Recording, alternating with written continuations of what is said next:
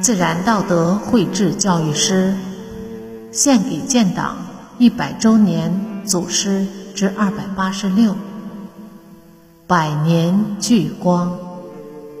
作者：山林子。刘曙华，刘曙华，时任抗联第五军第二师政治部主任。一九三八年。日伪对人民实行残暴法西斯统治，东北抗日斗争进入更艰苦时期，不少人退却了。特别改编的部队情况更加复杂。一九三八年六月，刘守华率领二十九名战士与八军三师师长。王子福率领的部队会合，刘守华发现王子福策动叛变阴谋，同他进行了坚决斗争。他向三师战士宣传抗日，讲解我党的抗日政策。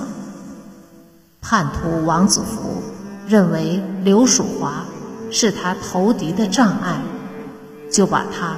绑起来，妄图胁迫他一起投降。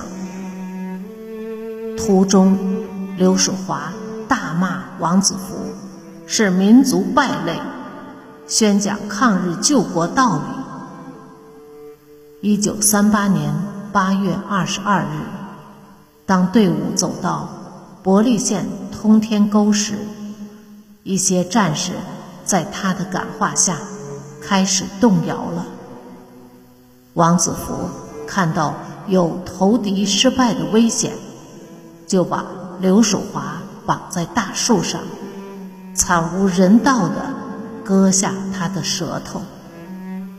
刘蜀华虽然不能说话了，依然威武不屈，挺立在大树下，一双炯炯有神的眼睛怒视着叛徒。王子服表示他誓死绝不投敌的决心。